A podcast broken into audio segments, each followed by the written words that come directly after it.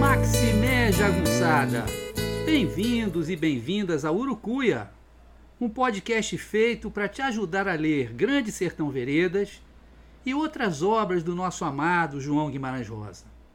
Eu sou o Marcos Alvito. Oi, pessoal, tudo bem? O programa de hoje é o primeiro de dois episódios sobre o Rio Urucuia. O episódio de hoje vai ser sobre o Rio Urucuia no Grande Sertão Veredas.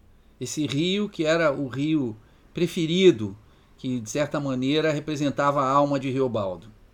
Depois, na semana que vem, eu vou fazer um episódio, um programa sobre a minha ida ao Urucuia e o meu batismo rosiano no rio Urucuia.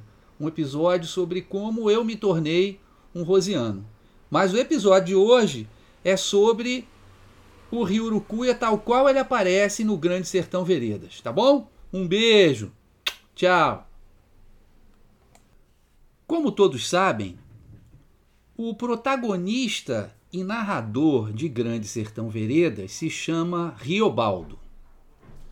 De um homem que tem rio no nome, que começa o nome com rio, é óbvio que a gente só poderia esperar uma relação toda especial com os rios.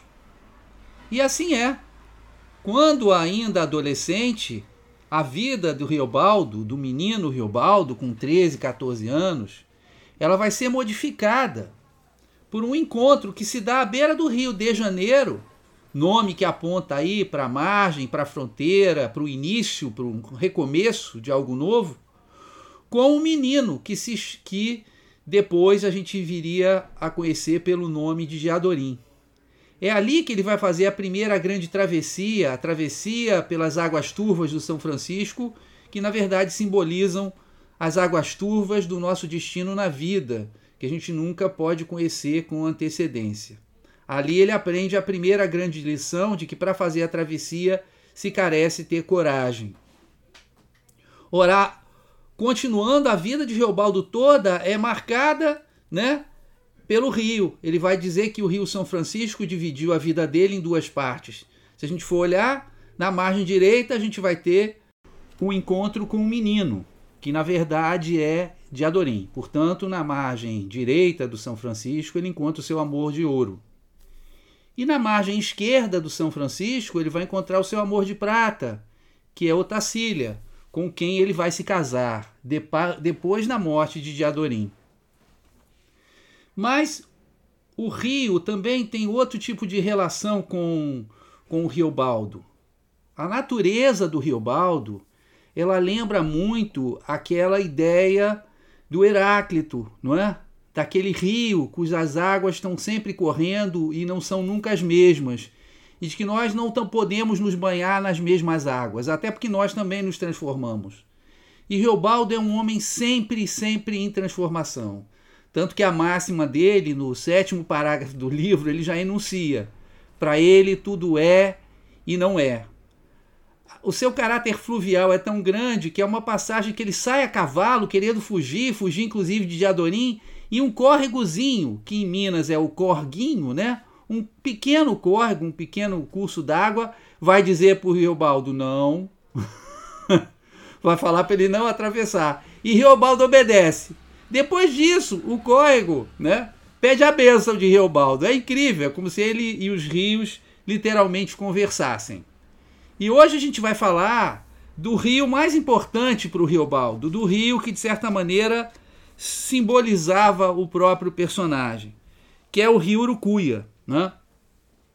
O rio Urucuia e suas terras altas aparecem já no primeiro parágrafo do livro, como um sinônimo de sertão profundo, de um sertão acima de qualquer dúvida. Quer dizer, ali era o sertão e ninguém podia achar é o contrário. É um lugar onde há de tudo, desde fazendões de fazendas até matas que são ainda virgens e campos gerais sem tamanho correndo em volta. Então, Urucuia já aparece com uma imagem de distância, de longura e ao mesmo tempo é, de infinito. Esse rio é caracterizado, como quase tudo no Grande Sertão Veredas, a partir de imagens opostas. Né? Por um lado, nas suas beiras nascentes, o povi canta altinho, na companhia de outros pássaros, como o xen-xen, o saci do brejo, a doidinha, a gongorrinha, o tempo quente, a rola vaqueira, o bem-te-vi e araras enrouquecidas, né? Com certeza enrouquecidas de tanto falar, né? De tanto fazendo barulho.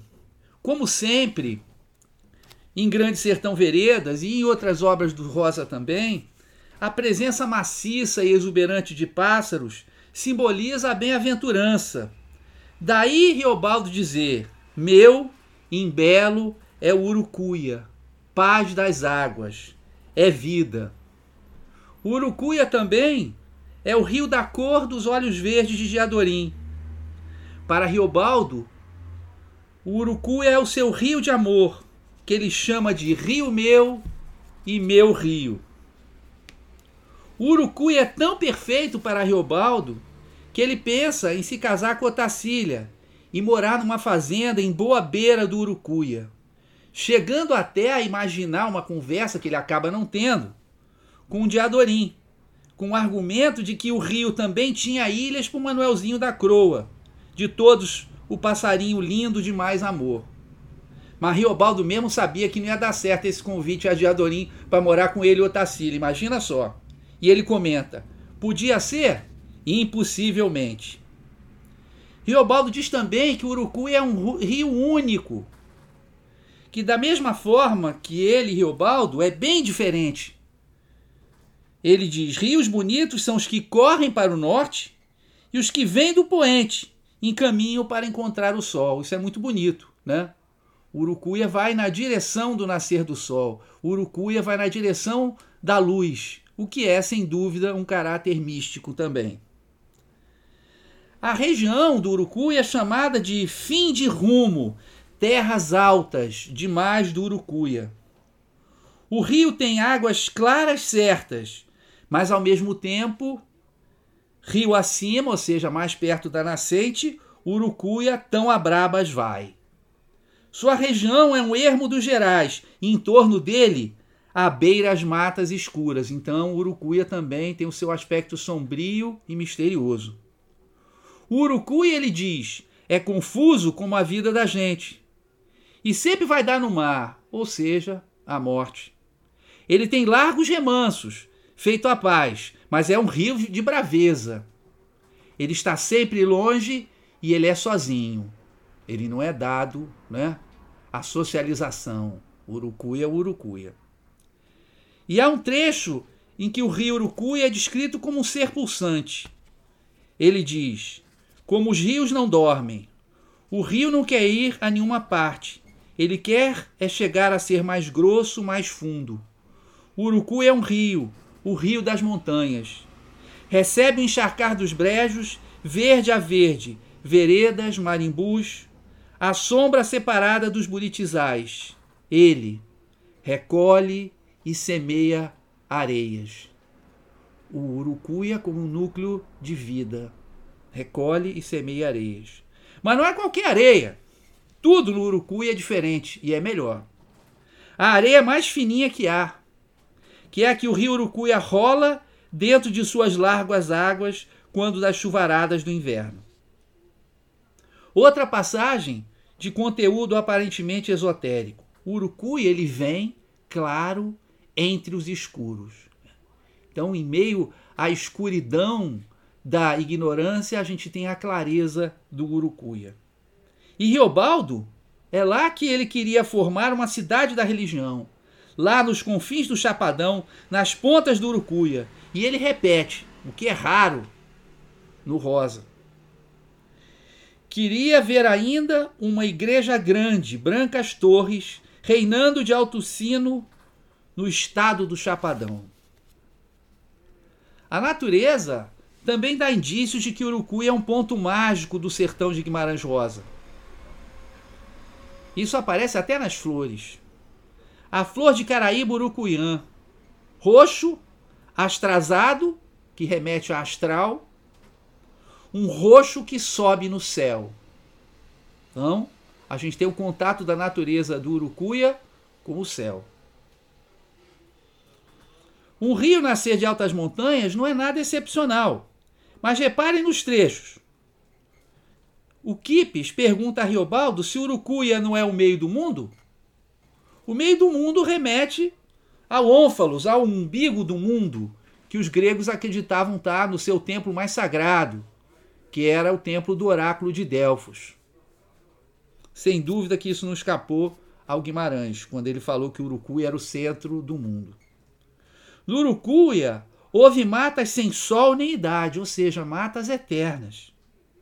A mata de São Miguel é enorme, sombreia o mundo. Olha aí, Urucuia se agigantando.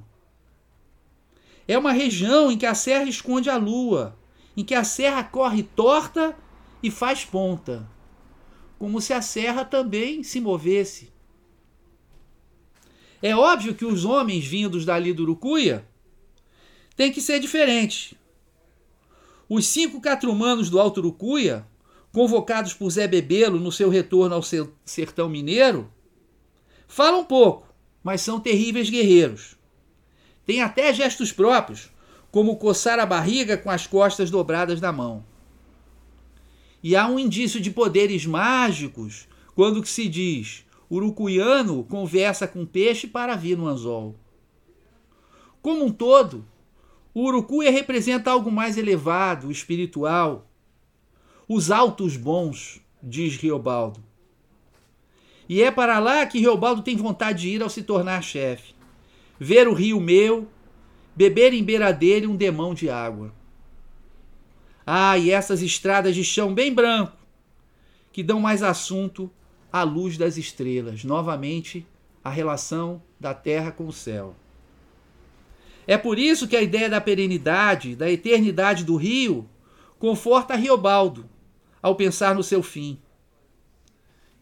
Mesmo na hora em que eu for morrer, eu sei que o urucu está sempre. Ele corre. O rio é eterno. Para um homem que tem no rio no nome, a identificação com o rio é uma estratégia de imortalidade. Esse foi o programa de hoje. E aí vocês sabem por que, que esse podcast se chama Urucuia. Tá bom, gente? Um beijo. Bom, pessoal, esse foi o programa de hoje. Espero que vocês tenham gostado. Conforme eu já havia dito, o programa de hoje é sobre Urucuia, sobre o Rio Urucuia no Grande Sertão Veredas e sua ligação com o Rio Baldo, né, com a vida de Rio Baldo. E o próximo programa eu vou falar sobre a minha relação com o Rio Urucuia, de como em 2016 eu me tornei um rosiano, me batizando nas águas do Rio Urucuia, e também vou contar para vocês de um projeto é, que eu estou pensando em fazer no Urucuia, e eu gostaria que vocês é, ficassem sabendo, quem sabe mais para frente pudessem até me ajudar. É isso, gente. Um beijo então. Nós nos vemos no programa da semana que vem. Agora vocês vão ficar com a linda música Acordais, do meu amigo Alex Rocha e da Joyce Carvalhais. Tá bom, gente? Um beijo, até semana que vem. Tchau.